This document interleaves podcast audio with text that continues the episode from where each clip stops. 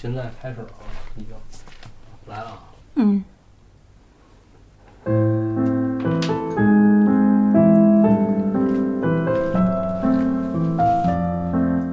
大家好，欢迎收听一番调频，我是 Mandy。大家好，我是芒果，嗯，然后这期我们是录调频啊，对，录第八十八期，那是鬼话，啊，对。你看，不，这不是鬼话啊，这是今。天我们这期就聊一下打十一长假以来发生的一些事儿嗯，对，就是一些悬而未决，然后这里边又有一点儿让人想不通啊，对，就就只当聊个天儿啊。嗯，那那开始吧，从哪件事儿开始聊啊？嗯，我就特别想说这个，就是这些日子比较这个火的，就是大家都知道这个关注度比较高的，，对，大家都知道这个十四岁杀人的这这这个男孩儿哈，对，大家都知道这事儿，咱们就不重新复述这个事件了。对对对，啊，就是说这件事儿让我特别震惊啊，就是这个人竟然免于了刑事处罚，这个让我觉得特别不能理解。对对，我觉得还是就是就是因为有这个未成年保护法吧，当然也因为他这这件事儿不是就是公开了那个预防未成年犯罪的什么那个预案吗？哦，对，就是我就是觉得这个事儿啊，我没有特别完整的从头到尾看一遍这新闻，但是我也是扼要的看了看，这就属于就是我自己个人不能接受的这么一个事儿，就过于惨烈了。而且这个十四岁初二的这个孩子，他不是说一天两天，这还不是一个就感觉他从他平时就是后来网友又爆出来的一些他日常行为嗯来看，比如说就是围追堵截女孩儿啊，嗯还有在公交车上看别人大腿就是产生性幻想自慰这种嗯行为，我感觉他就是一个天生的恶魔。犯罪性人格。对，这个从医学角度是一基因方面的事儿，是可以解释的。而且有人不是分析嗯他长相就是那种，就是你说的这种犯罪性人格的人。啊，他长相我倒倒是也看小视频了，嗯，嗯，咱就不说他长相，就说他干的这件事儿啊，如果能引起足够的重视，当然这个就是事后说这，咱就聊天儿说啊。其实我觉得这个就是真是机缘巧合，想象不到。就是这孩子，他十四岁的，他作为一个十四岁的小孩儿，嗯，就不管他干了多奇怪的事儿，谁也不能想着他就杀人。对，这可是这是咱们那时候的，就是哦那种、就是叫什么来着，生活环社会环境跟现在完全不一样了。这个，所以我觉得就是要为什么，这就是为什么要修改法律的我原因。我觉得这事儿死的太他妈离奇了，人家怎么没法想象的事儿？这事儿太可怕了，等于等于就是说怎么着啊？这事儿啊，我觉得这里边就是有这种有的时候啊，就自然发生的事儿，要比影视作品还他妈夸张。对，就是生活我就想说什么呀？你看，我跟你说，就是我认为比较夸张的部分啊，嗯，就是被被害的这个小姑娘，她本来是怎么着？他父母呢，就是在他家附近卖水果，然后呢，他妈每天是要送下午去送他去上这个一个培训班的。嗯然后当时当天发生事儿这天呢，他妈是因为平时比较累，还是也甭管什么原因，他妈睡着了。但是他妈平时是用手机上表的，是有闹表的。哎，结果那天手机没响，是因为什么呢？就是因为这个小姑娘下午没课，没课呢，她用他妈的手机玩这个游戏。弄了无声了。对，他就怕和他一起的他哥呢，听见他玩游戏的声儿呢，也过来抢着和他玩儿。哦，他所以才把这个弄无声了。就只有这一天，他妈睡过缩了，没接他，就发生了这个事儿。有等于就是你那就是又有点命运的意味吗？对，就是这个。这件事非常令人气愤。可是这件事儿的一个一个核心原因是什么呀？嗯，这个十四岁的这个罪犯，他是长时间在寻找目标，对，不然的话，他不会说只有只是这么一个比较小的一个疏漏，然后就能让他找到机会就干成这件事儿。就是他不拿人的生命当一回事儿。而且你看，后来咱们看人家那个，就是说他们家周围的这些人的这些聊天记录，他不看你这个，他的目标就是女性，他不看这个岁数大小，他经常是惯用的一个伎俩是什么呀？尾随着别人，他以这个问路，或者说问这个这是几单元啊，他是以这种借口和大人搭讪。然后他会尾随着这个女性一直走到人家门口，他是在寻找机会。嗯，而且真的就有好心人，他以借用厕所的名义进入过别人家，然后他问当时这个女主人说：“哎，你家还有别的人吗？”他说：“有啊。”哎，结果躲过一劫。然后当时我看他这聊天记录，这个人就说：“说他们死的弄不好就因就是有可能是我，这是一多可怕！非常就是侥幸 逃脱嗯了，对对，这是一多可怕的事儿。所以我就觉得这有一个概念，就是说什么呀？就是因为这个法律的这个有有一不尽人意的地儿啊，就是说，就是他可能已经不适用在当代了，是吧？对，就是他十四岁，他能干好多事儿，对你不能卡他岁数，你就不处理他了啊。然后这个是不是让人无法接受？是，就是谁能想到一个十四岁不到十四岁可是你看的他人，他而且他干的这件事儿啊，就是影响恶劣在哪儿啊？嗯人我看人家网上就是说报道啊，他人家会有一个概念，就是说，你不能导致所有的这种青少年都有一个印象是什么呀？我犯罪要趁早，那哪成？这世界不乱了？就是仗着有这个法律保护，然后犯罪。对啊，你说对，而且你说他这个法律是保护了谁？那对于受害者来说，那这未成年保护法又起到什么作用？这就让我一个就是说不太理解了解法律的人，我有一个特卡壳的地儿，就是，那他杀的那个也是未成年人谁来保谁来保护这个受害的人呢？他是有一十岁的小姑娘，她能她能干什么？这个大逆不道的事，就是这。是吧？他就是一个学生嘛，你给他弄死，你让人这家庭怎么接受这个呀？就不过就好在，就是因为这件事儿，就就是公布了这个未成年犯罪的修订法修订草案，啊、等于就是这个虽然挺痛心的，也挺愤怒的，但是我觉得这个女孩的死还是就牺牲的有意义的，是吧？对，然后在群里聊天，这个就真假我不知道啊，就传说啊，他竟然还回学校去上课去了，对对，这他妈让我特别特别无法接受。你再怎么着，你应该也把他这学校也混蛋王八蛋，你怎么就能答应让他回去上课呢？这是这事儿都是怎么弄的？这个太这太这太扯了，这事儿。就是他是他是一杀，实就说一千道一万，就是未成年保护法。不对，不是他是一杀人犯呀。对啊，就是他是你可以启动这个未成年人保护法，他可就哪怕就说他可以免于这个刑罚，你得有地儿能监管他吧，你得能收容他吧。最后好像是把他修呃收容教养了。啊，对吧？那你不能还让他能在这个社会上游荡？我操，这这他妈太狠了，居然还回学校了！而且我靠就希望这种事儿真的是有因果报应存在。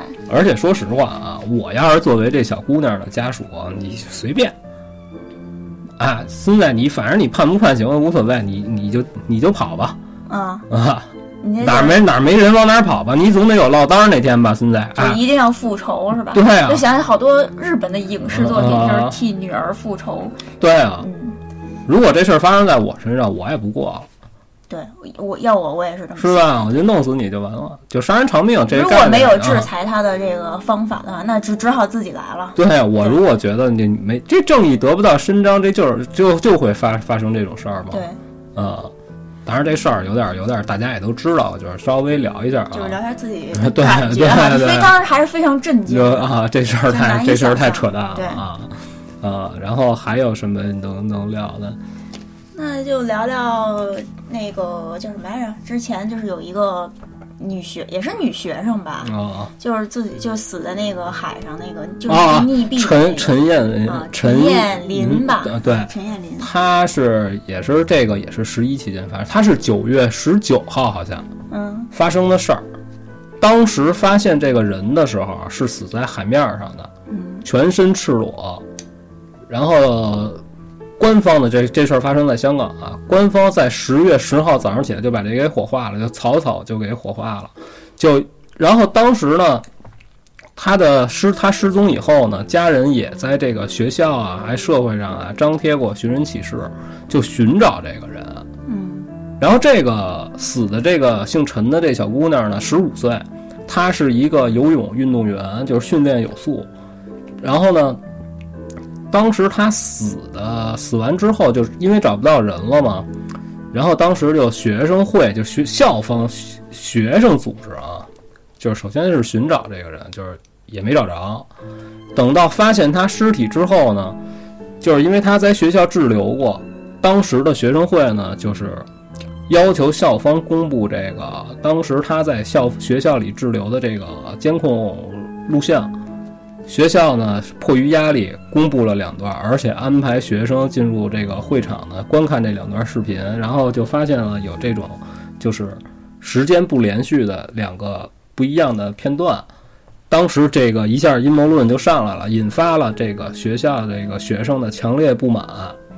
哎，就是说你这个录像是有问题的，有很多人就是在在这个网上就发出了各种质疑的这个声音，就是有疑问，就包括什么他进电梯的时候啊，就有一种说法啊，说视频里这个人并非是陈彦霖本人，哦，是找演员演的。然后他基于这个说法给出了几条他疑似的这个都，但是他所有的怀疑啊，都是基于他发出来的这些视频。有有人说啊，你看。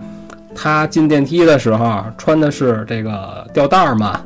哎，他是四条肩带儿，结果呢，在发现后以后的照片里呢，又变成了两条肩带儿。就通过这个确定说，这个还有一些别的捕风捉影的一些就是扯淡的东西。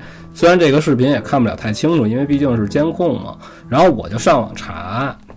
然后就是我经常看的那个，经常就是介绍暗网里边一些事儿的那个 UP，就那 Mar Mar Marco 啊，他针对这件事儿就做了几期节目，就把所有校方放出来的视频都逐个的分析了一遍，然后人就找出了里中里边的各种疑点，说这并非是你们设想的那种。他说就是他的意念概念就是说什么呀？我要重证据，我只能说我看到的东西。我没有任何就是说偏向哪一方的意思，嗯，他就他就解释了为什么这个肩带儿的原因啊，就是说，这个是因为当时他身上拿了一个钱包，然后在这个视频当中，他可能这个钱包是背在身上的，让人误以为是他的肩带儿，而且这个钱包呢是一红色的，看不出来是一什么东西，就是女生的东西嘛，在他其他网络社交平台上，他自己发的照片里是可以找到这个东西，就可以。就是印证，它确实是有这么一个东西是可以背在身上的。然后还有人说什么呀？视频里的人略胖略胖一些哦。然后 Marco 也针对这个呢做了比对。他确实在他自己的这个脸书啊，还有他自己的这些网络社交上，他经常会有这种发文，就说自己在健身，而且他的浏览记录里也都是一些瘦身啊，怎么能迅速瘦下来的，都是这些东西。也就是说什么呀？他自己本身也是微胖的，但是这有一个什么概念？就是为什么网友提出这个质疑，会能让人别人相信，就是说这是两个人啊？是因为他经在学校滞留的这个阶段啊，他经过的一些地儿，他这个。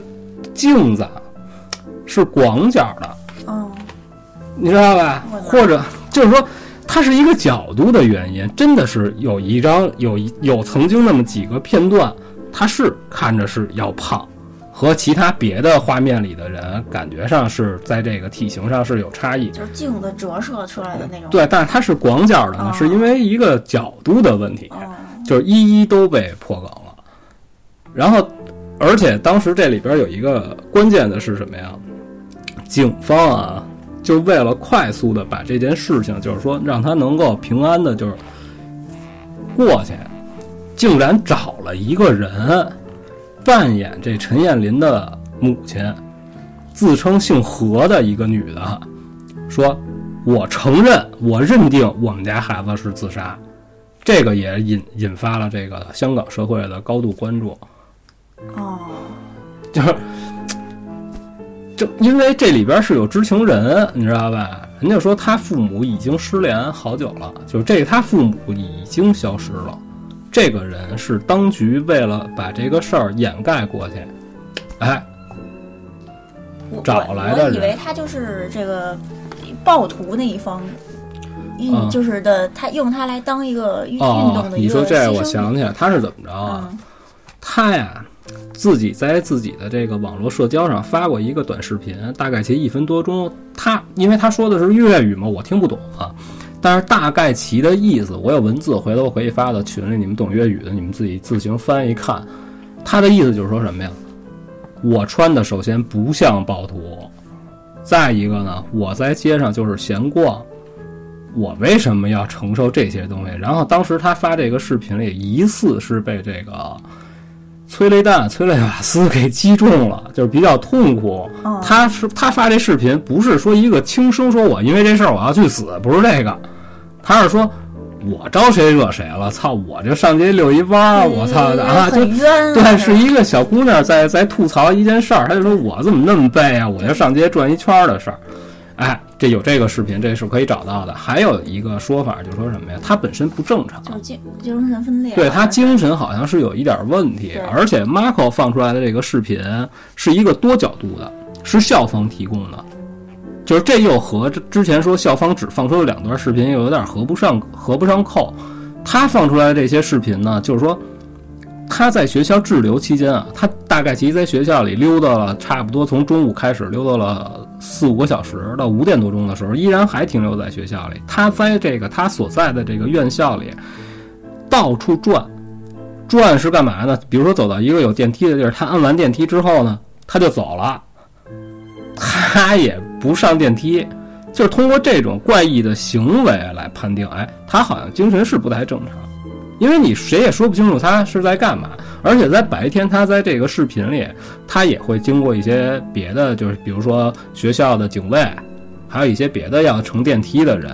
他不是说就他一人在这儿转，并没有人对他有什么说过去有有过接触，或者，说就是不像是就是有些不法分子说的那对样，对对对，就是说什么是警方就是奸污了他对呀，或对者对是怎么样的。但是这件事儿最终就是比较扑朔迷离的，就是他为什么说自杀会死在这个海面上，而且一丝儿不挂。我觉得一丝儿不挂这个可以解释，怎么就海水冲掉了，因为他穿的衣服还是比较简单的，明显是天气比较热，哦，你知道吧？他可能在海里时间一长了，有这个水的关系，有这海浪的原因，这还不太到底是能不能把人冲的所有衣服都没有了？这个我这个谁谁也不知道啊。但是我就这么想啊。可是警方最让人质疑的就是一个什么呀？就你都不确定到底是怎么回事儿呢？你在十月十号早上起来就把人给火化了，这确实是有点不太妥的我感觉我看完就是这个，我就是看的国内的，就是啊！网你说站上啊他我觉得这个就是暴徒运用的，这就是运用它来当一个运动牺牲品，来讹诈警方，来诬陷警方的这么一个工具式的这么一个悲惨的人物。你是说他是一个牺牲品？对就基于他的死亡来引发一些社会的一个关注然后借这个借题发挥来闹事儿哦。也有可能，可是我觉得香港事件已经都闹成这样了，还还有这必要吗？但是就是闹成这样，但并没有什么进展啊，他们就期望雪上加霜啊。哦，其实我觉得这香港事件也是让我一直特别不理解。这个咱就不聊了，咱不太懂。啊咱们聊聊这个之前在微博上啊就已经上热搜的一个非常轰动的话题，啊就是这韩国娱乐圈的一位，呃，是什么？韩国的女歌手、女演员，童星出道的，叫崔雪莉。啊，这事儿我也看了，对这事儿也是有点儿就是怎么说呀，有点儿让人不太能理解。对，就先说一下这件事儿本身吧。啊。嗯，就是他被，就是有一天被发现在家中上吊自杀身亡了，然后在哦现场发现没发现遗书，然后警方发现他这个通不是通讯录叫什么备忘录里啊有东西，但是说是不是遗书，但是没公布是什么。哦然后经过尸检呢，未发现任何外力跟外压，就是等他杀嫌疑，就觉得他就哦判定他就是自杀。然后通过这个崔雪莉的死，大家就开始对她生前的一些诡异的行为进行分析。就是有舆论上公开说啊，她是患有这个非常严重的抑郁症，就被网络暴力所致。哦嗯，还有相当一部分人认为他这个自杀是另有蹊跷的。哦有很多人就说说你那个死者为大，人已经去了，就不要再去争论他是哦怎么死的。但是就是我不是特别了解韩圈的人啊，但是就看了这些事儿以后，我感觉这个就是相关帖子爆出来一些东西，虽然有网友过度解读的这个成分吧，但可疑的地方还是非常多的。你也看了是吧？啊！我给你说一数据吧，啊就是从零五年到一九年期间啊，就是韩国演艺圈大概其有三十个演员，就这里边还包括有和这个雪莉是同一个啊。有三十个人都会有自杀的这种情况啊。就说他这个圈子好像还属于高危职业，我操！就是感觉韩国娱乐圈好可？怕呀，而且而且韩国这个地儿啊，嗯就我个人理解，可能我说的不太对啊。他什么东西吧都能接受。我是说什么呀？他这个社会环境啊，他涉黑吧，他也允许黑社会的存在，对吧？我老觉得这些演艺圈的人啊，可能和这些人多多少少都会有一点千丝万缕又脱不开的关系。对因为这个韩星之前不就被爆出就是就被迫就是性服务上百次的这种新闻，这已经不是什么新鲜事，这随随便便都可以查得到的嘛。就之前就是咱们国内有一节目叫《圆桌派》，你看过吗？哦，我看过，那我老之前不是有一个韩星叫韩庚，啊，就他是中是中国中国人啊，但是他去韩国发展，不是后来回来来演过《天堂口》是那什么吗？了，好像是吧？啊你说我你说啊不记得了。他不就是在那节目中透露说，韩国的这些练习生啊，嗯每天最多练习二十个小时。啊然后还经常被经纪人打，是某一个男艺人吧，就被经纪人打到脑震荡，就送医院了。然后女艺人呢，就会被当做这个钱权交易的工具。啊！之前不是爆出一件事儿，就在这个叫什么崔雪莉这这事件之前，啊不是有一个女艺人叫张子妍，啊她就是自杀，也是上吊自杀。啊上吊自杀以后留下遗书，那个遗书里面就揭露她被老板当做性贿赂工具。啊嗯，就是各种受到迫害的控诉，嗯还指控了将近三十一名就是韩国的一些高层人士。啊！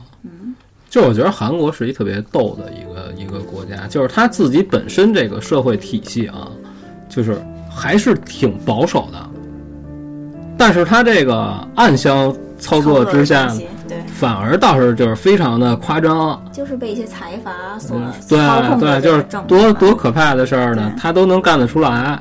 可是大的面儿上，你看呢，就是你比如说雪莉，嗯，他就被人吐槽，就是说在自己的网络社交上发一些，就是说好像就是说一些有性暗示的这种小视频，就被就就被骂的都不行了。他整个这个社会是不接受你这个东西，因为他是偶像出对身，对对，就我觉得，是觉得，比如说他不穿内衣，他就觉得对哎，就是啊偶像失格嘛，有一个词叫，就其实我其实我觉得不管在哪儿啊，公众人物是应该有这个责任感。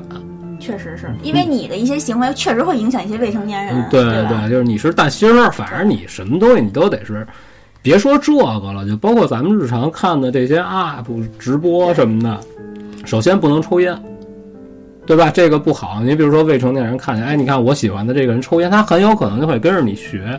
我是说这个，凡是有一点影响力的人，你都应该有一点责任感。对，因为你是啊公众人物，啊，对，所以就是没办法对，所以就是雪莉这个行为，就是她拍的这些有性暗示的小视频被骂，我觉得这她也没什么可说的。对，但是就是有一个说法啊，嗯。就是他生前的这些怪异行为，还有 ins 上发的这些奇怪的照片儿，嗯。就是他就是有很多人就是疑似就是他有是有暗号，就是啊，暗示对对，我也我也是想说这个，对我是啊可能遭到迫害了或者怎么着我是在求救，对我是他是他是在吸引，就是引起公众的注意。对。然后我看的这个视频啊，是放出他在深夜突然之间开直播，开直播之后就是眼睛里就是都是泪水，一一言不发，在这长达十分钟就咬着手指在哭。对，就看着镜头。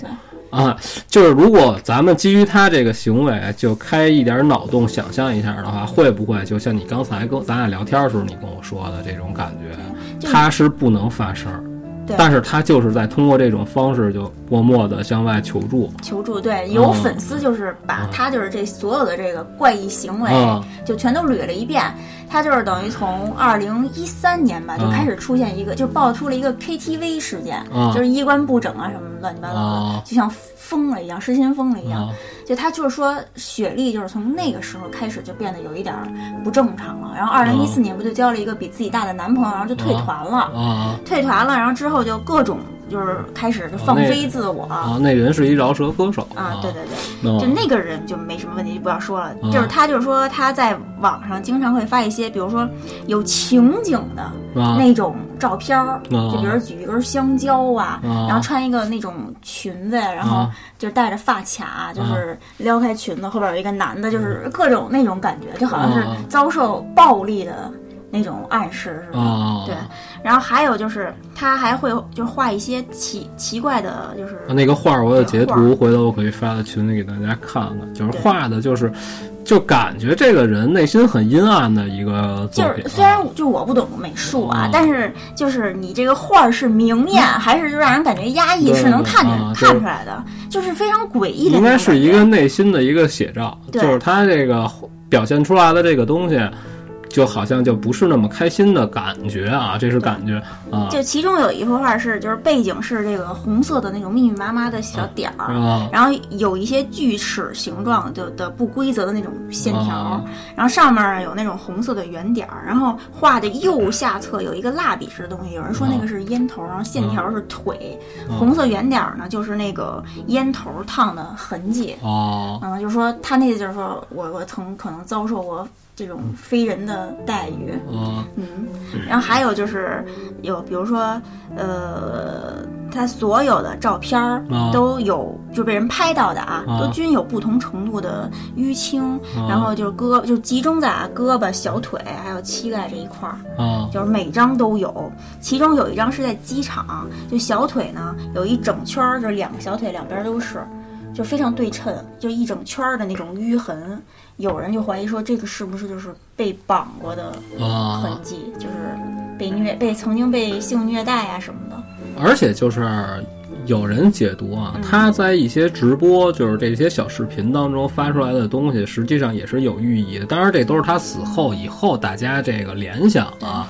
他曾经就是在吃饭的时候开过开过一个直播，就说这个当时上来的这个食物好像是他们韩韩国的，就是吃什么鱼？鳗鱼吧，啊啊对。烤。鳗鱼，对，那我也看了。然后他拿着那个就是救救我啊，救救我，再给张配当一个坏音，对救我，对救我。对对然后然后还有一个直播，就是他正在和一个女的、嗯。两个人正在喝酒聊天儿，嗯，然后他不知道看见谁了，马上就吓得就这一看这就不是对，装的，那我也看了，是一个男性走过来，对，说了一句他马上就句什么话，爆头，对，就钻到桌子对，底下，非常紧张，对对，就是你看是不是有一种就被别人控制的感觉？就感觉他就是是经历过什么非常可怕的事儿。啊。就是你说的这个，就是除了刚才那个鳗鱼的那个，还有啊。就是他在一档综艺节目中，也就是拍照环节的时候，啊。他就一一开始一直是正常的姿势，突然就换了一个跟之前不一样的姿势，啊。就仰躺在一个貌似是凳子的那么一个、啊一个一个红色的一个东西上面，啊头垂下来，然后就喊妈妈快救救我，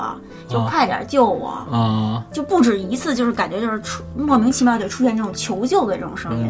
还有就是也是在这个节目上，就是说广告词，就说着说着就说我不行了，救救我，啊！就可能是巧合，或者这就是他的口头禅，就咱们是过分解读，啊但是就是感觉还是有诡异的地方。啊嗯，就是在那个知乎上吧，啊看就是有一个网友的评论，看完以后我觉得挺不寒而栗的。啊他那个大概意思就是说，从他画的那些画表达出来的情绪，可以感觉出他遭遇了一些很恐怖的东西，啊和性、受虐跟流血有关。啊他是真的在声嘶力竭的尖声呼叫，啊只不过他的喉咙被扼住了，所以是无声的。啊嗯，他就有你看他，有可能对他腿上有什么淤青啊，啊！从来不遮遮掩掩，就还是大方露出来。因为我觉得，你看啊，会不会有一种可能，就是说什么呀？他之所以不敢公开发声，说我发生了一些什么事儿，他可能受到了一些别的方面的威胁，比如他的家人，对不对？有没有这个可能？啊？呃不是家人，我觉得是他可能是怕连累家人，有没有这种？对，就是说，也许就是说，这种能控制他的人，嗯，就会跟他说，如果你不服从的话，我们就会怎么怎么样。别的人并不会针对你怎么着。最后他实在是不堪重负才选择自杀的嘛，是吧？长期在一个相对来说比较紧张的环境下，而且你也不知道有些人对他做了什么事儿。可是他之前就是两段感情，后来他不是和一个就是品牌设计师又在一起，比他大十一岁。然后但是那个非常快，就两个月就分手了。然后当时他在发文也写了一句话，就说是那个我被爱过，也曾爱过别人。就是从他文字看啊，他并不是一个特别滥交啊，或者说对，他是吧不是一个那么颓废的人，其实他可能就是有想向往那种温暖。嗯，而且他在这个呃官方媒体就是做节目的时候，也给自己就是说过，就是回应过这些就是质疑他的声音，他就说：“我觉得太多人戴着有色眼镜看我。”对，就是为什么啊就是只只戴着有色眼镜看啊，我？就包括他死后啊，就是有人翻他的这个东西，就是网络社交上的东西，他还也有写过一句话，就是说希望可以做带给大家温暖的人，对是吧？就是而且你看他生平履历，他就是打出道以来，他就是一个青春靓丽，就是比较正能量的一个形象。他是一小孩儿，他是以歌手出道的嘛。是吧？然后不知道为什么，就是退团之后，突然之间就性而且情大不知道。他是为什么退的团，啊这个对吧？这这个退团，也许是因为恋情，也许是因为怎么着，这个也也许是因为我不知道女团是什么规矩，是不是啊谈恋爱就要退团，还是怎么着？啊，有可有可能，有可能是吧？啊，然后他就是一下就转变了，就是马上从一个就是特别青春的一个形象，马上就变得是一个非常过得非常有点疯癫似的 对对对人态，就放飞自我那种。而且这个人本身好像看上去也不是一个可以通过性感这个卖点能怎么着的一个人，就是一挺正常，因为韩星也没有什么看着特妖艳、特别 OK 的啊。而且他那经常身上出现淤青，有人说他就是那种体质，一碰就是青，就是青的。其实我就是那种体质，啊，但绝对不会青成他那种感觉。就是我觉得有兴趣可以搜一下照片，那这个那个体质。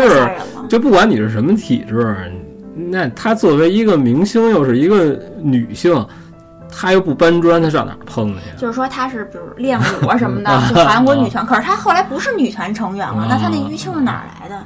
就反正有点太频繁了，而且太诡异了。我是我只不过就是觉得这件事儿啊，有太多说不清楚的东西，对，是吧？这里边儿就是疑团很多啊。而且也就说这些粉丝啊，还有咱们网民什么的，啊也不是乱猜，因为之前有太多这个，啊就是之前那个叫什么张子妍的事儿。啊张子妍就是他那个经纪公司，啊就是好多女，你刚才说的那些女星上吊的，啊就自杀的，就是那家同一家经纪公司。S 还有一个崔对，不是好像不是 S M 吧，啊就是崔真实，你知道吗？啊不就是有一个叫什么《星梦奇缘》，那会儿有一啊，韩剧，真不知道，因为我这个专业抵制棒子就二十年是他这电视也老放嘛，对，就是那个非常有名的，他也是这个经纪公司的。啊，我老觉得他们这个经纪公司，所谓的这个经纪公司啊，就是感觉都他妈涉黑，有没有这感觉？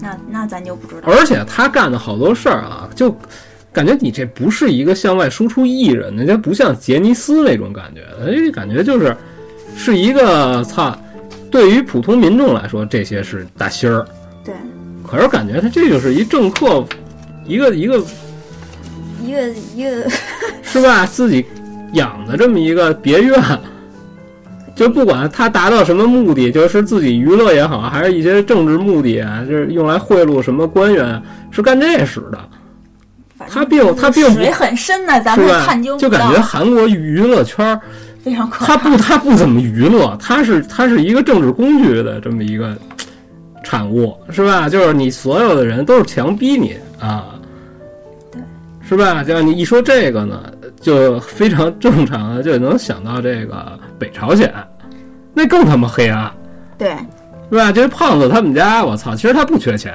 就因为我看过这方面的介绍啊，就是不之前之前我不跟你聊天，我不跟你聊过吗？就是这个，他是金正恩是吧？对他爸是金正日是吧？我老我老混，他们都是一，他们也不，他们这辈儿排的都他妈全他妈一个辈儿，就这孙子啊，就是牛逼到什么程度啊？就自己多奢华就不说，世界名车五百多辆，咱先不说这车是有多多少钱啊，就这停车场一般人你也拥有不了。是吗？对，就是，而且就是当时我看那介绍啊，就说当时是人家西方国家有一特别就专为土豪打造的这种就是超豪华游轮，在亚洲地区没有销售计划，也就是说什么呀？这就服务我们西方这边的。哎，操，这大哥趁一辆，趁一有一艘，天天跟朝鲜飘着大哥在上面玩儿。他有啊，他有啊，就是全亚就亚一人有。哪呢就这金氏家族，你就你就说他，你能你能说他缺钱吗？对呀、可啊是看他们那块人民的这个生活，而且所有的这些所谓的这些这个，就是能够能够为国家领导人表演歌舞的这些团体啊，基本上就是他养的后宫团。这些人都是经历什么啊？就会说是要培训你歌舞，首先你得品学兼优啊，而且你长得得忒了啪的，得牛逼，对，哎，把你 把你吸收之后呢，哎，然后说是培训你一些艺术方面的东西，实际上就是让你做一些奇怪的动作，就是要取悦一些就是变态人的这种需求。然后他们，然后这个胖子是一个就酒会狂，哦大狂人，就是动定期的就和他的这些亲信们就狂欢，然后就会有这些他所谓的这些这个后宫团就来就来服务。结果一旦就是怎么着呢？一旦出了事儿，比如说怀孕，哎，他就会让他和这个这些高官们结婚。哦，那还还可以。当然，这些人他他在这个北朝鲜啊，嗯他的命运就是算是比较好的。对对对，这命太好了，而且他们是什么呀？他就为了哄着他这些后宫团玩儿啊，嗯经常就是以出国考察的名义，就是啪就输出。比如说这三十个，这都是我喜欢的小姐姐，长得都挺好看的。你们你们一天到晚老跟我这个折腾，你们也累了，你们休息休息。十一给你们放一长假，咔就就坐着飞机就上那儿玩去。到那边都是有当地的官员，就是他跟他朝鲜，比如说是这个大使馆，就你得负责把他们都都弄好啊，招待好。一旦这些女的回来，一说哪儿招待不好，你这官员很有很有可能就被就被免职，就这么夸张。对，哎，这还是命比较好的。这些女的至少就是她长期会供应给你一些外国进口的这些东西，比如说日本、美国，就是一些好的化妆品，嗯，吃了喝了的穿的啊。这就属于就一旦进入这个团体呢，你在北朝鲜这个地儿，哎，反而倒是一个操 非常畸形的，但是你能过上好的生活，啊，最后你的下场就是什么呀？嫁给某一个高官，这下场这其实是这这算下场吗？对啊，你应该算是比较好的结局。所以你就你就认命，这个相当于就还是以这些政客的这个玩物嘛，对对，是吧？但是这是好结局。可是就是之前我给你推荐那电影儿北逃是吧？啊，就那个电影儿反映的还不是说特别久远，你比如说你是七几年，在一个大的大环境就不太好，那不是，那就是什么时年代的事儿啊？我告诉你啊，就是大概其从你算吧，从八七年左右，就是开始算啊，嗯。就那个时候，就是金正日嗯。死以后嗯。两年嗯，就开始不发给民众粮食了。哦，之前是多困难的情况下，每个月都会有补给，都会就发给你一些能供你正常活下去的粮食。金正日一死，胖子一接手，这个就没有了。然后我看的这个报道就不能不能说是什么了啊，咱就不不说这个了。这是金姓这个女子，她就说，我八岁的时候就开始就记得啊，就是没有什么吃的了，就已经全国人没有吃的。为什么她要往中国跑？因为她没饭吃。你看吧，从八七年到他八岁记事儿的时候就开始没吃的，大概其就是应该算是九五年左右。九五年离咱们不是很遥远，虽然九五年的时候咱们生活可能也不会特别特别的好啊，但是就很好了。改革开放 就已经很多人在九五年的时候就已经挣到钱了嗯对，对不对就那个影片给我感觉就像是看五六十年代的啊！不不不，那个大概其就发生在九十年代左右。还九十年代对，哎，天啊，因为你看他那个朋友，就是那一个电影，这咱们现在聊的是电影情节是吧？啊，你看，就是跟他说，哎，我有一点别的出路，可以弄到吃的。你看他去那哥们家里拿的什么呀？芝华士二十一年，可是那个东西早就有了，不是，还有好多别的是哦后来的东西，就很多东西那，就是你七就年的，一看就是不是比对啊较现代的产物对啊是吧？啊。然后，然后这个你要说这个脱北者啊，那个电影叫《北逃》，嗯咱们曾经在零几年的时候，就零八年的时候，还他妈彻查这事儿呢。就我看的那个报道就说什么呀，就是在中国边境啊，就是那个有大概其十到三十万人，属于是从这朝鲜过来的，而且清查不了，因为什么呀？他要是想逃的话啊，他从朝他从北朝鲜往咱们这边逃，就隔着一一条江，那江叫图门江。然后在不是汛期的时候，这个水也不深，本身这条河啊也不是很宽，就是你只要不是汛期，这人是能趟过来的。这个是一最直给的路线，他逃过来就是说，在这这个是咱们和中朝边境的一个界河，然后在这条河以北就是东北吉林朝鲜自治州，朝鲜族自治州，嗯，他就往这边跑，你知道吧？然后呢，他这边的这个边防线上呢，只要发现人就就就崩你，拿开枪，所以就在这个地儿，你发现从那边往这边跑被击毙的尸体是非常非常普遍的。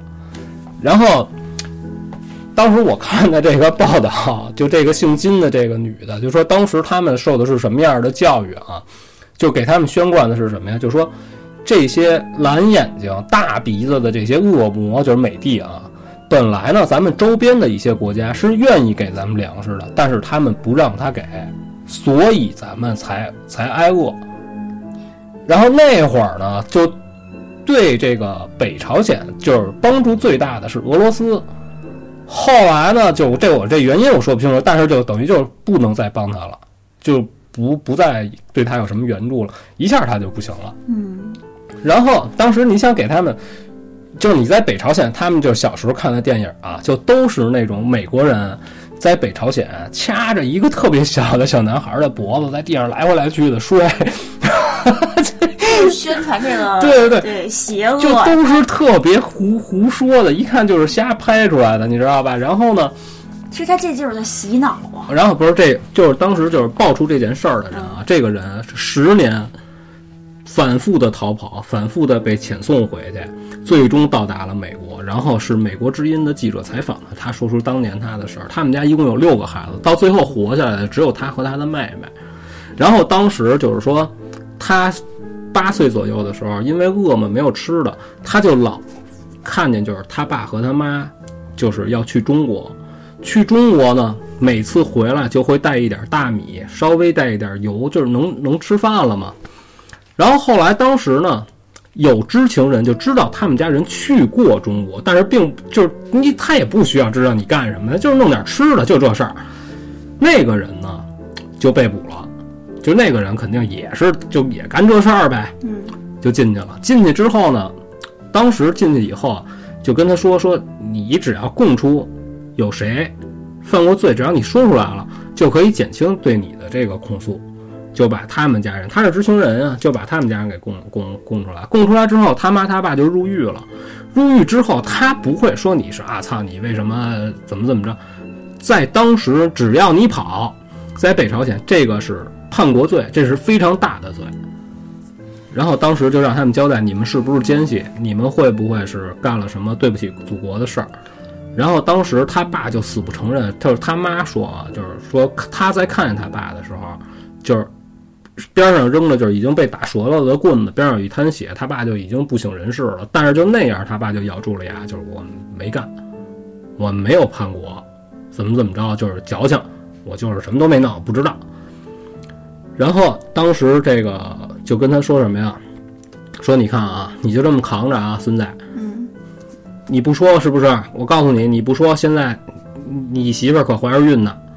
到时候她，你要是死这么扛着，她要怀着孕，要陪着你一块儿吃这瓜烙，她有可能她到时候她也活不了，肚子里孩子就甭是那甭就威威胁他拿家里人，哎，就这么着，他爸认罪了。但是就是牛逼的是什么呀？真的就把他妈给放了。哦，放了之后，他爸是怎么死？就联系不上啊，他爸就再也没回来。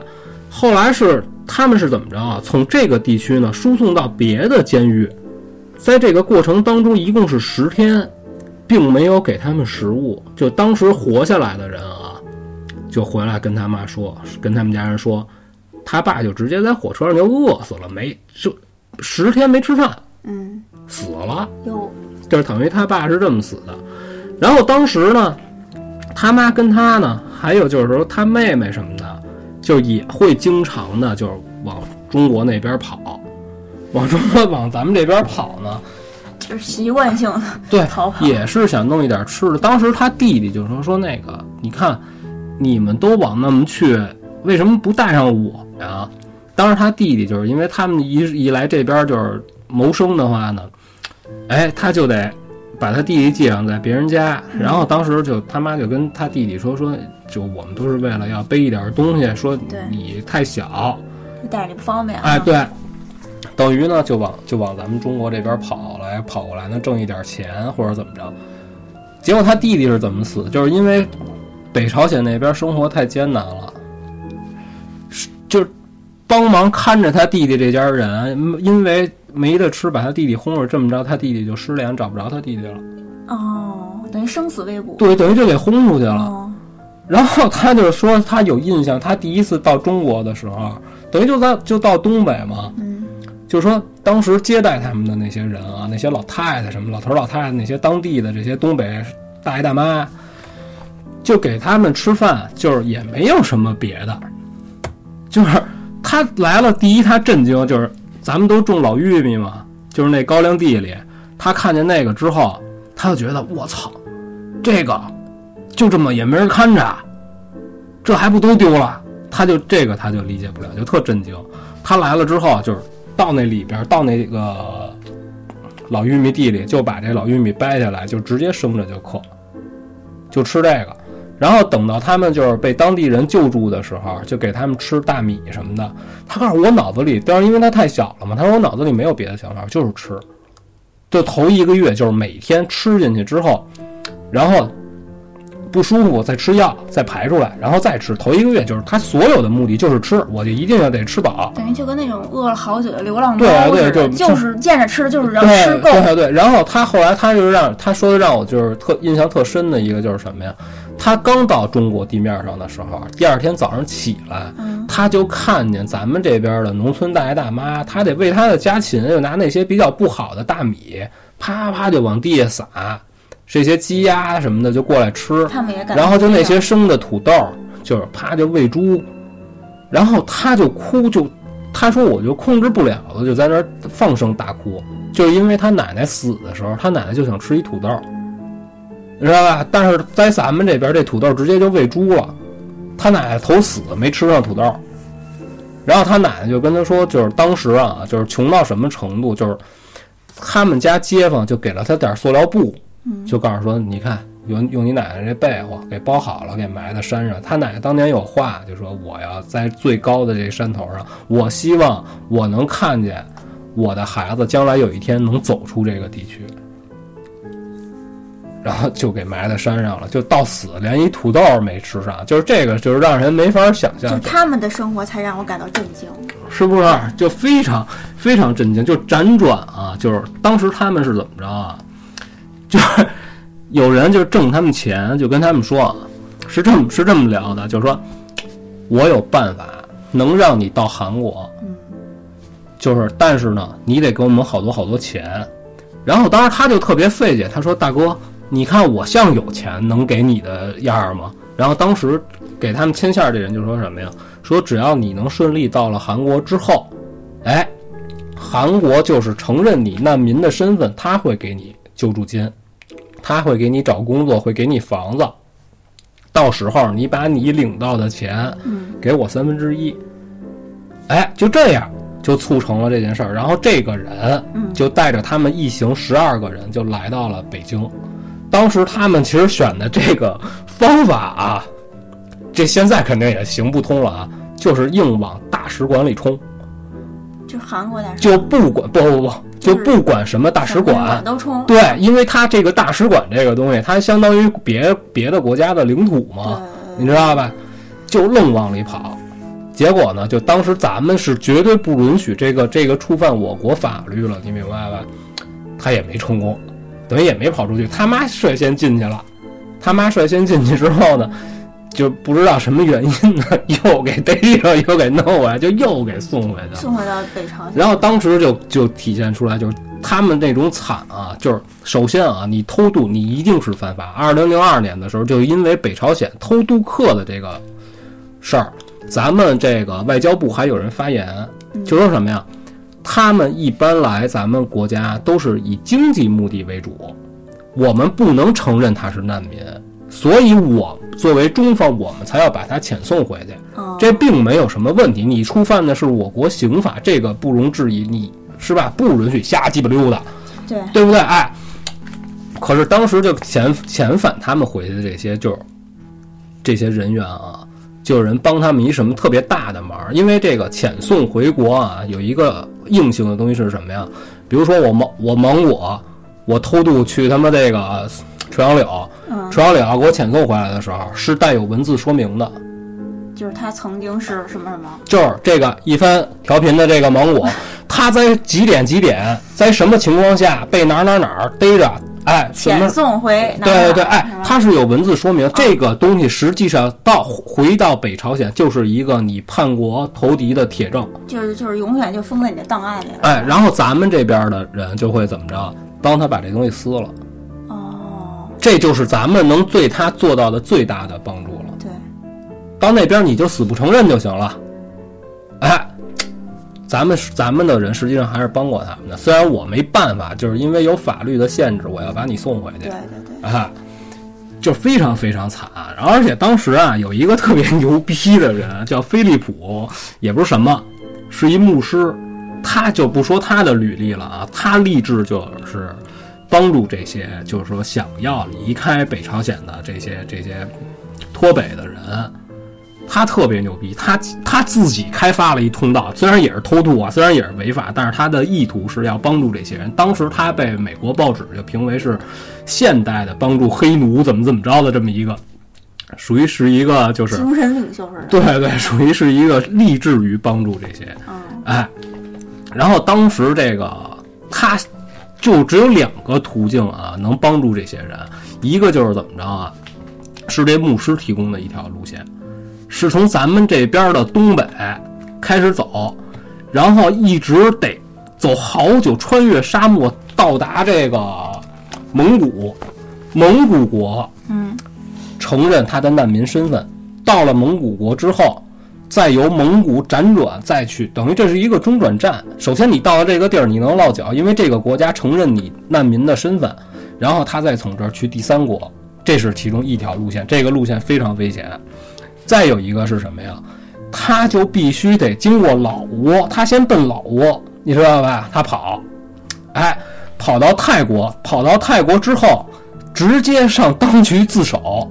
然后泰国呢会直接把你遣返回韩国，到了韩国，韩国也可以接受你。哎，为什么泰国会遣返回韩国，不是北韩？人家不管你那逼事儿，就不管 你南北对对对，我就认为你是韩国人哦啊，所以就把他给给送回去。天啊！只有这两条路线可以可以走。可是当时就是他要面临的是什么啊？首先他得有钱，你明白？他有钱怎么办呢？他就得来到咱们中国边境线上，他要干一些不起眼的工作。为什么不好查呀？他干的这些工作都是那种就是没有什么。不是很重要的工作，就是达到零工、刷盘子、洗碗、扫大街，就是这个。哎，然后他一旦被公安机关查实是北朝鲜的话，他要么就被遣返，然后再找机会再跑，要么就是在当地在在咱们这边，他就比如说一看，哎呦，又清查这个外来人口，啪，他赶紧就躲起来。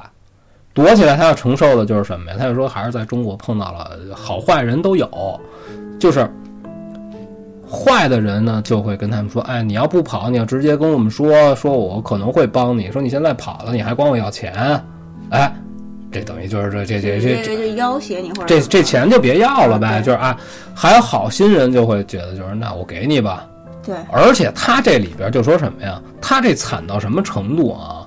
就是在他妈从朝鲜跑过来这一有一次啊，就他妈被人贩子给就给骗了，嗯，就是要卖他妈。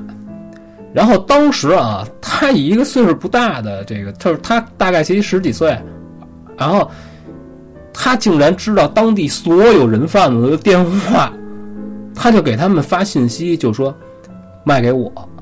如果你发现了什么什么样的女人，就说他妈的这个特征啊，我给你三千块钱，你听人民币啊，啊！三千块钱，就在当地啊，在这个中朝边境线上花三千块钱买一新娘，在当年这不奇怪，就是朝鲜那边过来的啊。嗯，然后呢，他就给这些人贩子发这些信息，最后这些人贩子都不要他钱，都跟他说啊，你妈已经到哪儿哪儿，你快去找她。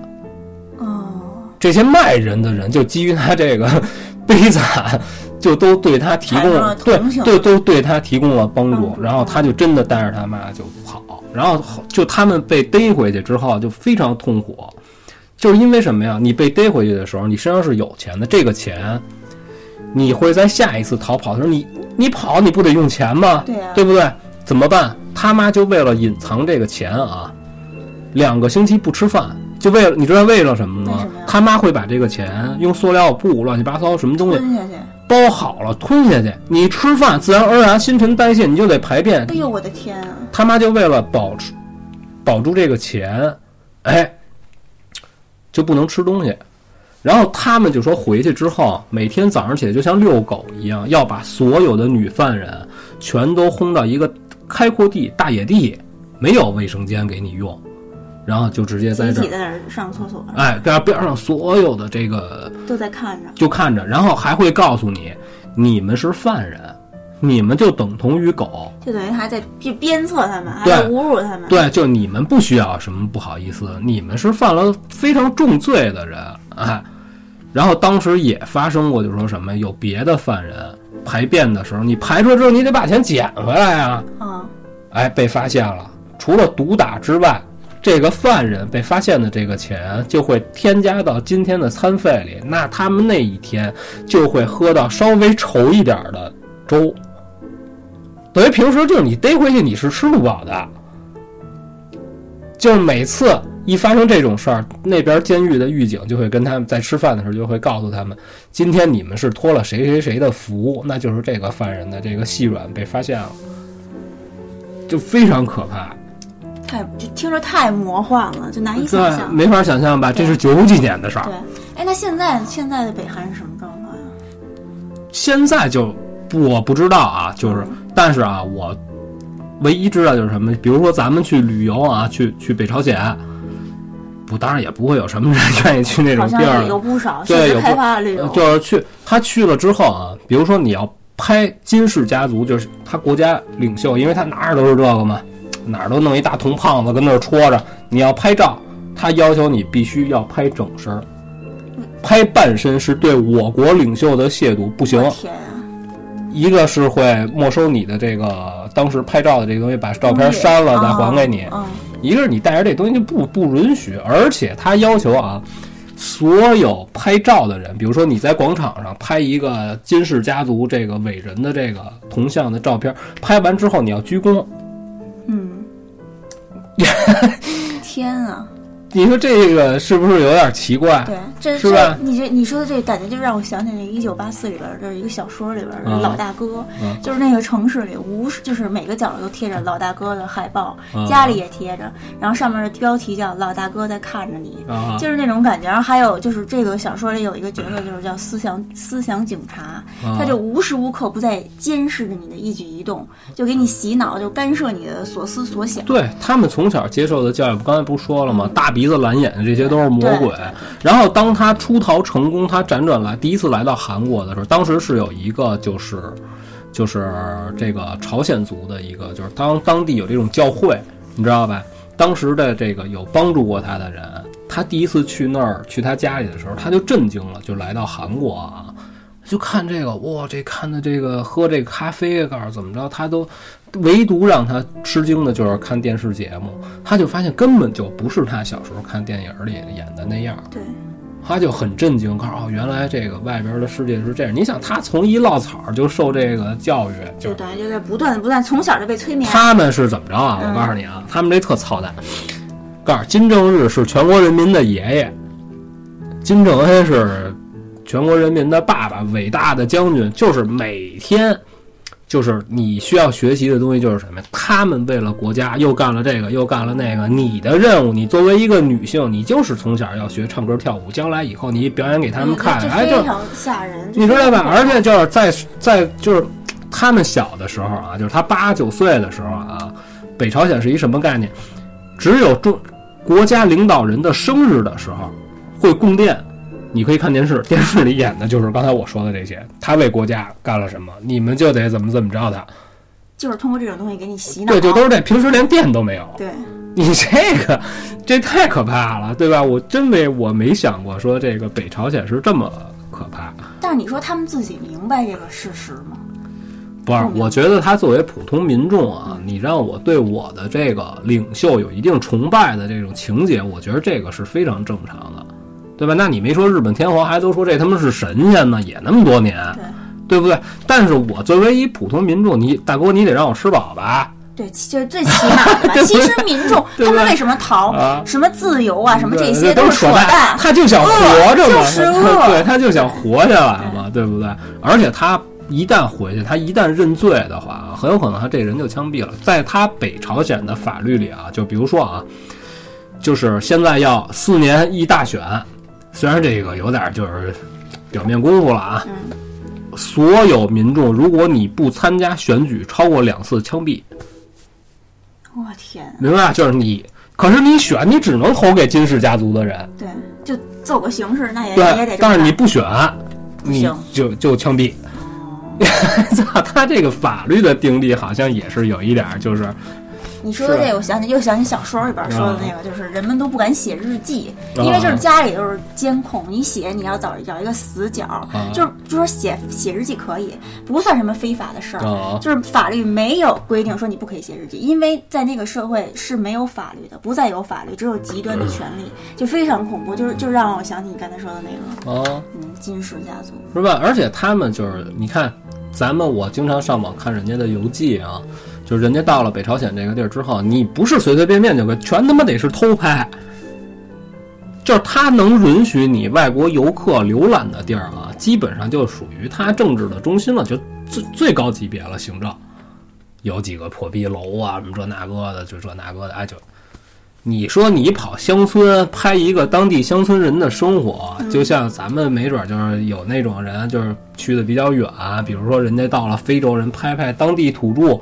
你拍不了，你可以拍，就是假如说你拍下来了，反正你他妈也回不来，哎，就就这么一情况，就是等于说他对外吧，他还要脸，可是他，我记得当时我看的另外的一个介绍啊，就是北朝鲜啊，就夸张到什么程度，就是一个地标性的建筑，就当时宣传的特牛逼，呵，我这盖完了，我这我就怎么怎么着了，后来就不盖了。就现在还在那儿扔着，说你要去，你现在是可以看到这个。那为什么为什么要不盖了呢？就没钱啊，就 就烂尾 了，穷啊，就都去拿去买车买房了。对对对。可是你说金氏家族这个奢华程度啊，这并非一般人能比得了。可是他对外他就是什么呀？他老需要援助，他老是有一点就是。是吧？就是他还别说他这些花的比较大的钱，当然我看的那报道当中，就是人就说，你就知道这个金金正恩这死胖子啊，人每年买酒的钱就是你不可估量的，就喝点喝点破逼葡萄酒，每年他的开销在两到三百万美元左右。这真是太可怕了，对吧？就光一项，你光喝酒啊，你不得干点别的呀？我操，你不得吃的喝的这那个全得用最好的。人特朗普人那是真有钱，人也没他妈这么折腾呀，对不对？是不是？哎，他。他就是他们那个社会，就真的是两个极端。可是他这是什么呀？他这是民脂民膏，对不对？啊，就是你干什么你都是应该的。对啊，就这是集权的可能。可是人特朗普不一样，人特朗普本身是商人，人有的是钱，人也没像他似的呀。我看他不是开会吃什么麦当劳啊？对，这个真的是，就是，我就得你想，不过他这人性，操，他亲哥哥，操，追到你，操，天边都给你掐死，就别说一普通民众了。所以我觉得看这个北逃的这个报道，就脱北者啊，要我我也得脱。反正当时他妈跟他聊这事儿的时候，就是说我说的这个报道里的这小孩，他妈反正跑不跑也是死。对，干脆就就就跑呗啊，哎。而且他们对于这个钱的这个获取，就是就什么都干，说白了，就只要稍微能挣到一点钱，就方便我跑呀。而且当时他介绍就说这个叫飞利浦，叫什么来的，我忘了叫什么了啊。就这个牧师，他立志于帮助这些脱北要脱北的人。当时是偷渡啊，就是他开辟了一条路线，开辟了一条路线之后呢，这个当时商量的一个对策就是说怎么着，先派两个比较机灵的人去。你们去到那边之后呢，沿途你们要把这一些就是这一路上的这些有标志性的物体，比如说宾馆呀、什么哪儿啊，你们都记录下来，然后打电话把这些信息传回来。这样呢，我再派一些人去，咱们是分波分分批次的往外跑，就是往这个蒙古这边跑啊。啊，他得经过沙漠，可是呢，第一次呢，去了两个人，到了那边一打电话一过来说我们已经过来了，我们已经过这个边界线了，已经过网了，还挺开心，然后就有点放心，说那你们去吧，下一波，下一波就卡在哪儿了？有老人，还有一个孩子，因为他走沙漠呢，沙漠这个天气呢都是。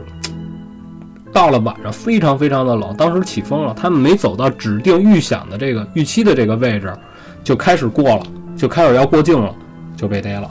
被逮之后回去呢，又是那一套，哎，只要你交代出你后边的主使人，我们就减轻对于你的处罚处罚，说你也不用有什么心理负负担，我们就是罚他钱。嗯，这一下把这边人都撂了，连这连他嘁哩喀啦就等于又又都入狱。等于这女的到后来，她实际上就充当了一个，就帮助这些脱北的人逃跑，哦，还是挺惨的，挺惨。十年最后辗转才来到美国，就受到了好多人的帮助。就他没有钱，他到了韩国当地教会之后，就包括房子也好，什么也好，就都是人家把免费提供给他。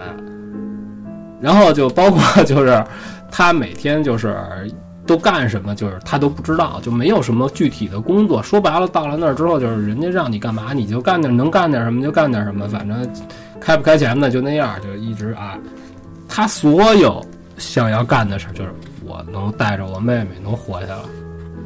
就他后来拍了一下，就是他在就现在他居居住在美国那地儿，也他妈破了吧唧，反正是活下来了。但就是起码不用挨饿了，是吧？对对对对。对，这就是最基本的，他们就最大的需求。啊，是不是有点可怕？就是这个韩国和这个北朝鲜这个感觉非常可怕，是吧？啊，有没有感觉就在中国，中国是一多好的地儿啊？就太好了，是不是？是不是？如果咱们要和他这对比的话，就难以想象，啊，呃会在就是咱们生活之外有这么一一群人，就生活在这种真的是水深火热你。看我看那个就是就是北逃那电影儿，一个是那个字幕有点不太好，再一个就是我不，其实说实话啊，我不是特别愿意看这东西，因为它是一电影儿，它又把这东西在这原有基础上，它又提升了，对，就是太惨，不行，看看不了这东西。但其实嗯生活就真正现实比那电影要惨很多呗，是吧？就是他这能活下来啊，真是，他只不过就是介绍了一下他的这个过程，这细节人没法说。对，嗯，哎，就到那个这到这就到我看的这个报道到最后啊，这个女的就说什么呀？说现在精神也没有得到完全的自由，就一想起当年这些事儿来就不行，她接受不了，对，这确实是非常就是为了吃。你想早上起来看见咱们这儿这边的人喂猪，他愣哭了，你想想这是一什么感觉？倒是可以理解，非常，因为你你讲了他们的生活，对，太可以理解嗯。就就想我我我奶奶死之前吃不上一土豆，但是这儿这块儿鸡猪吃的就是土豆，对，你想八岁的时候开始挨饿，没全国没饭。对这是我八岁的时候，我已经开始随便是你爱鸡巴什么什么我都吃得起。咱们没受过罪，对，没没是吧？你说你说就别说别说我了啊，你说像你像你这你打出来你就是祖宗，打你落草你就你就是对不对？我起码我没挨过饿，对我真的是没你你哪嘿？你说的也太简单了，我操！我难以想象，非常难以想象他们嗯就是那个国度的人的生生活，太你可怕了。你想，你买一破书包，快赶上他们村一年产值了，我操！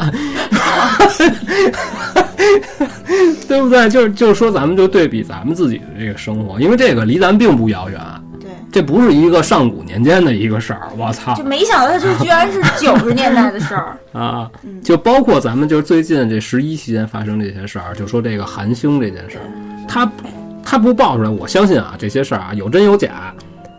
但是我我相信有有捕风捉影的东西，也有阴谋论在里头。对，对，但是他绝不能就是空穴来风，他不能说狗逼事儿没有，我非编这么，绝对不可能就说是单纯的网络暴力那么简单，是吧？是吧？哎，但我觉得啊，就对于这种就是说像这雪莉这个人啊，我更愿意相信啊，他是他是被被逼无奈，什么叫被逼无奈？就是他一定是有他不能说的原因，这个人已经没了，嗯，就是就没法还原这事实真相了，对吧？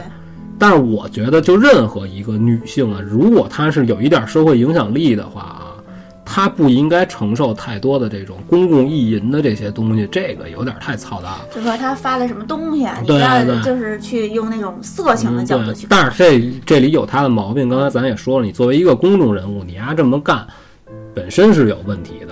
但是你说的那个，他有可能是基于这种方式在吸引眼球，让大家觉得，哎，我是在是在求救啊，对对对，哎哎啊哎，有可能。如果要是这样的话，事出有因的话，我觉得这个我能理解。这是他能想到唯一自救的方式，这个就可以就可以说得因为过去。毕竟那个那边的水有多深，咱们也不知嗯道。，可是我觉得咱们一般就都是什么呀？就比如说刚才我跟你聊天不也说吗？一个女的，就你看那会儿天儿姐推荐我看那电影，就那可可西里的什么什么美丽传说，嗯那不就是吗？她就是一普通人，她就长得好看，她就成为公共意淫的对象，她就得承受好多她本来不应该承受的东西。其实我觉得，你看，你要看咱们一般看的这电影儿就是这样，就是咱们就是曾经这个是马未都啊还是谁呀、就说过，就西方拍电影是什么呀？它体现的是说人性恶，就你看好多东西就是这个是好像是窦文涛说说，你看《纸牌屋》最后反映的还是这人性，它是恶的，真实，所以你喜欢看。对，但是咱们不是，咱们都是人性本善，咱们倡导的是这个，是吧？哎，但是咱们这个实际上私下的这些东西呢，也也都差不是那么见见得了光，嗯确实是。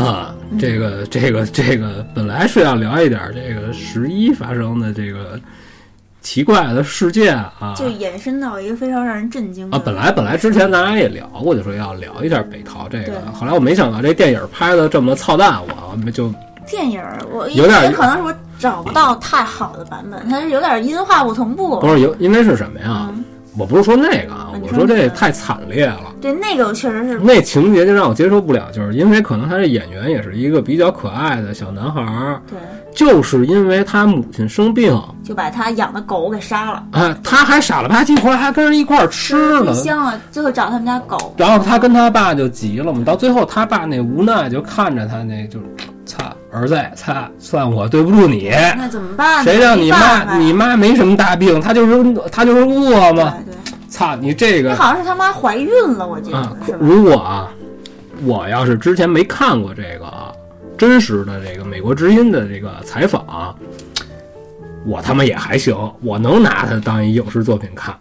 但是就是就基于它有，其实它就是真实事件改编的 对，，但是我一看它这个吧，这个拍的这个，操，这个啊，不行，我觉得我要看完这个，我的可能就是会会影响会影响我情绪啊。可我觉得那个电影儿它表现的那些就是人的那个惨惨烈程度，绝对不及现实的一半儿。就这跟咱们我我自己理解的惨吧还不太一样，因为咱们这影视作品里也有这种比较悲情的东西啊，但是也没到他这程度，这也太惨了。他那就是走投无路，哇，就没我看我看过比较惨的啊，你比如三毛，这算比较惨的了吧？对对啊，是吧？可是可能但是他就是有一好的结局吧。就好不好结局，反正我觉得没有那么多人就迫害你，对，是吧？你可能有这种社会阶级的，就是有人欺负你，有人挤兑你，是吧？这个我觉得那也没办法，这个哪儿都是好人坏人掺和在一起嘛。他这可不是，他这是我的生我养我的祖国呀。